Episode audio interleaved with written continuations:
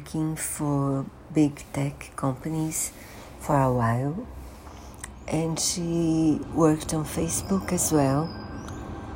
And she was very disturbed when she was convinced that Facebook um, put money ahead of anything else. So she claims that Facebook knows that Instagram is bad for young girls and even increase the risk of suicide between them.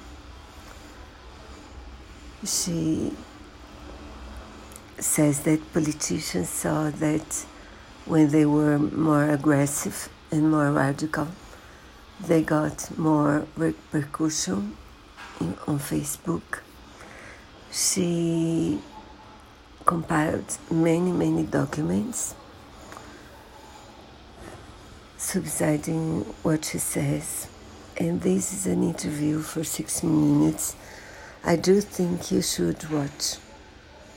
Very scary, interesting at the same time. So please do watch.